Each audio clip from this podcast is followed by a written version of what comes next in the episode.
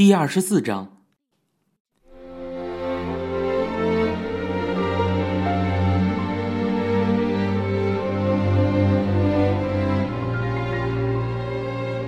像我这样短时间内要搬好多次家的人，已经不觉得搬家有什么特别的了。我不会再去看杂志上的广告，也不会再转很多家不动产公司了。我现在只要进第一家不动产公司，就会把房子定下来，因为看多了会眼花缭乱，会想的更多，结果到最后就不知道什么样才是好的了。其实只要确定了房租的上限，无论你到哪儿都差不多。比起选房子，去麦当劳这种事儿倒是更让我犯愁。我们到了 T 种的不动产公司后，说了自己的预算房租，他们提供了几处符合条件的房子，其中第一处是钢琴厅。我问不动产公司的人：“请问有隔音设施吗？”结果那个人满不在乎的回答道：“没有。”我喜欢这个人的态度，觉得这种随意的语气很好。我又详细问了情况，知道这处房子在 T 种车站的旁边，走路只要五秒钟，其实都可以称为是车站建筑了。这栋杂居建筑正好夹在车站和甲州街道的中间，甲州街道的上方是首都高速公路。另外，这栋楼的三层和四层是保龄球馆，也就是说，在这栋楼里可以听到无数种声音。有从车站的站台传来的列车汽笛声、广播声，有从车流量大的甲州街道传来的汽车喇叭声，有从首都高速公路传来的高速奔跑的汽车、卡车的引擎声。除此之外，地板下面还有保龄球滚来滚去的声音，然后就是“砰”的一声，保龄球被击中的声音。由于这个环境的噪音太多了，就像是钢琴的声音。所以，这里被称为钢琴厅。在此之前，我的邻居老是嫌我的房间太吵了，所以这处房子简直是太适合我了。没听完他们的介绍，我就迫不及待的说道：“那么，我们签合同吧。”可是仔细考虑一下的话，押金要两万，酬谢金要两万，还有中介费和以前的房租，而且需要一次付六个月的房租。我根本就没有这么多的钱。这处房子在十二层楼房的第七层，是两厅一厨，房租要十四万多一点我要是住进来，必须准备一百万。我并不是付不起每个月的房租，可是一下子要一百万，我到哪里去找呢？我又看了看银行里少得可怜的存款，我之前的贷款都还完了，不过我没有信心还能再贷到款。于是我试着去了趟银行，看看能不能贷到钱，结果五分钟都没有到就被人赶了出来。好几天我都在大脑里反复的思考怎么能够筹到钱，结果还是看不到任何希望。有一天，我都躺下准备睡觉的时候，江本递给了我一个装了一百万日元的信封，他说道：“你用这个吧。”我问道：“这个钱是怎么弄到的？”他说：“我向我爸妈借的，说好了每月还一点儿。”我说：“可是这这不太好吧？”他说：“反正我也一起住，你就先用吧。”虽然我非常过意不去，可是实在没有别的办法了。于是我向江本道了谢，跟他约好每个月还一定的钱给他。这种尴尬的师生关系，估计很少有吧。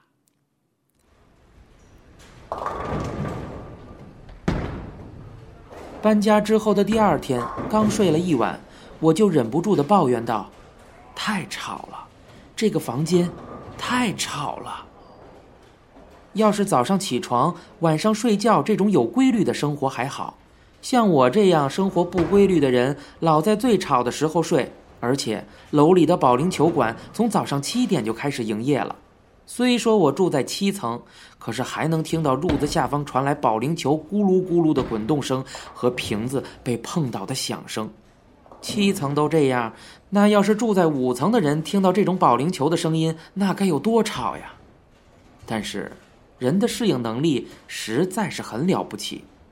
还没到两周，我就适应了这样的环境：保龄球的声音、站台传来的声音、首都高速公路上的汽车呼啸的声音、加州街道上的汽车喇叭声、街上的噪声，所有这些声音都统统的成了我生活中的背景音乐了。妈妈那个时候也正在为住处犯愁，妈妈也肯定考虑到了舅舅他们。舅舅肯定想在退休后过安逸的夫妻生活，所以才回到福冈的。舅舅夫妻俩都是老实善良的人，不过这个跟妈妈自己的想法没有关系。妈妈这个人以前从来就没在我面前表现过低落的情绪，这次打电话时，我竟然能够明显的听出她声音中的无助。妈妈说。要不去阿布姨妈那儿住，也不能老麻烦她呀。我说道：“那怎么办呢？”妈妈回应道：“是呀，怎么办呢？”我似乎是第一次听到妈妈的叹气声。妈妈都六十多岁了，还患上了癌症，正在接受治疗。她的朋友们自然都跟家人一起生活，还有很多人都有孙子了。这么大年纪还到外面工作的，应该非常少见吧？妈妈看到这样的情景，是以什么样的心情继续工作呢？疾病缠身，情绪低沉，在妈妈眼里，她以后的人生是什么样子的呢？在这样愁苦的生活中，妈妈竟然连让人感觉安定的最低需要——自己的家、自己的住处，都没有。妈妈小的时候，这个小镇因为煤矿而繁荣，到处充满了人、活力和希望。妈妈生在这样的环境中，在有九个孩子的家庭中长大。她曾经想过将来的自己会是什么样子吗？从那个时候起，已经过去了五十年的岁月，妈妈却还待在原来的地方。煤矿关闭了，树井上冒烟的烟囱不见了，爆破的声音。也消失了，人们纷纷离开小镇，过去的辉煌早已找不到踪影了。可是，这样的变迁对妈妈来说可能没有任何意义，因为这已经超出了妈妈的想象。她在目光炯炯的儿童时代，做梦都没有想到会变成这样。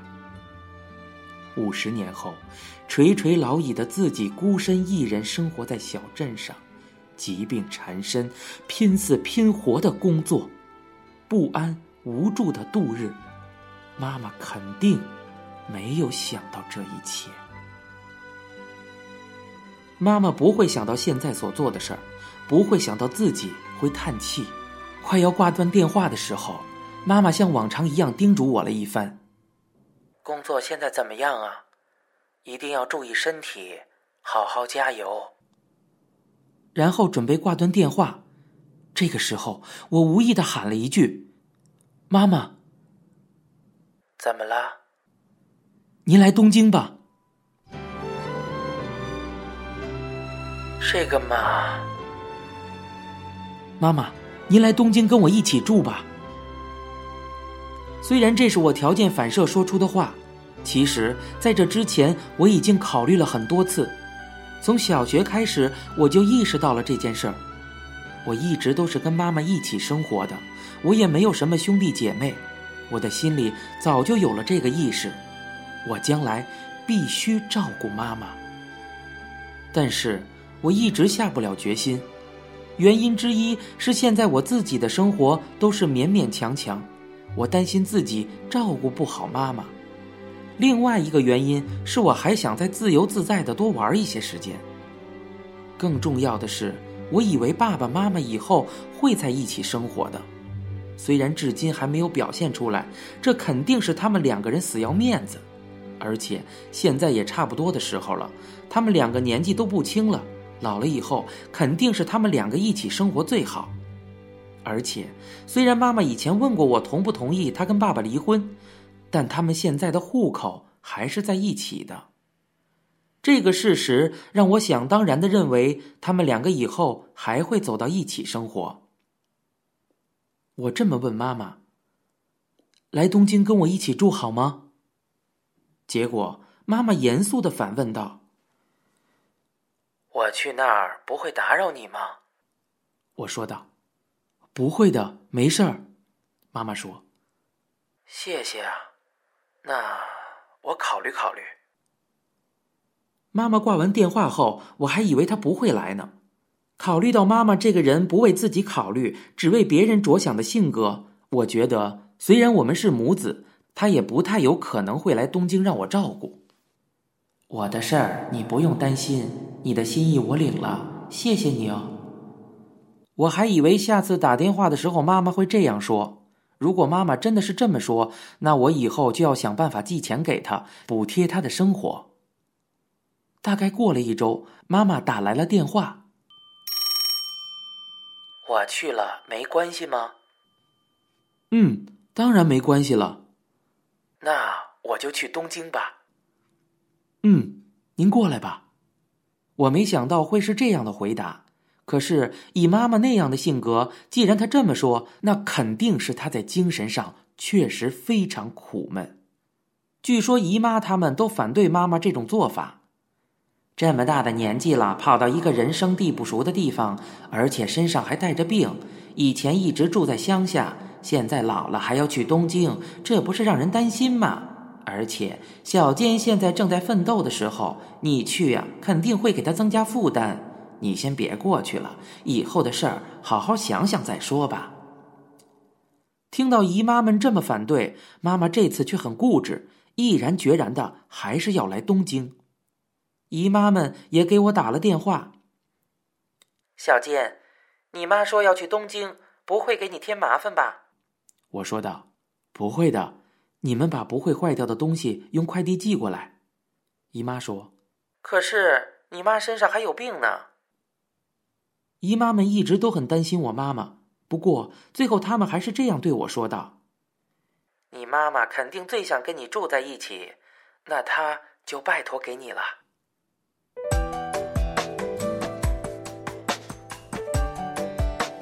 妈妈决定来东京之后，我们迅速计划安排，准备一个月之后让妈妈搬过来。我向江本征求意见，问他介不介意我妈妈过来跟我们一起住。江本说：“我没事的，你们还是母子俩一起住吧。好不容易能住到一起了，就你们母子俩比较好。”我问道：“江本，那你怎么办呢？”他回应。我呀，到附近找个简单点的房子，能够经常过来。我现在租的房子还是用江本借给我的钱租下来的，现在他却当没这回事儿。他肯定是考虑到我妈妈生病了，这个家伙真是个好人。江本，钱我会快点还的，不好意思，这样行吗？饭你就来这儿一起吃，洗澡也是。江本说：“嗯，这样也行。”妈妈来之前，我跟她通了几次电话。妈妈，家具什么的带来也没地方放的。妈妈说：“没事儿，我什么也不带，就带些换洗的衣服。”虽然已经说好了，也开始了具体的实施，并且在迅速的进行之中，我却怎么也没有妈妈要过来跟我一起住的真实感。我也明白妈妈会过来住，但是又有种错觉，认为她会像我做学生时候那样来东京住一段时间之后还会回到九州。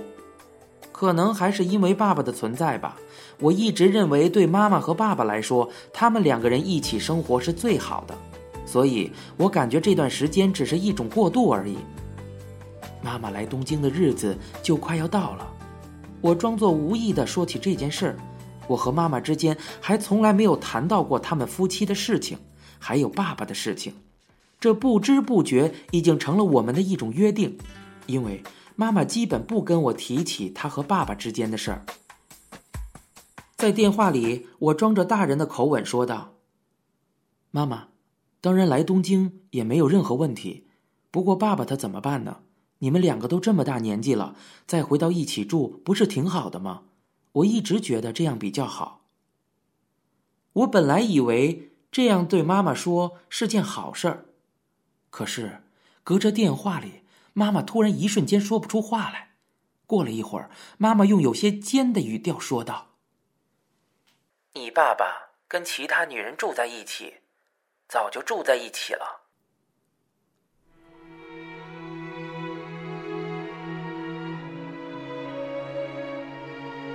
我怎么会想不到这么简单的问题？从妈妈的嘴里听到这个消息时，我忽然感到自己之前是一个大傻瓜呀，胸口特别堵得慌。我原来一点儿也不了解妈妈，可是听到这个事实，听到这个我第一次了解到的事实时，我忽然对跟苦撑到现在的妈妈一起生活的这件事儿鼓起了干劲儿。妈妈说了那句话之后，沉默了一会儿，这时。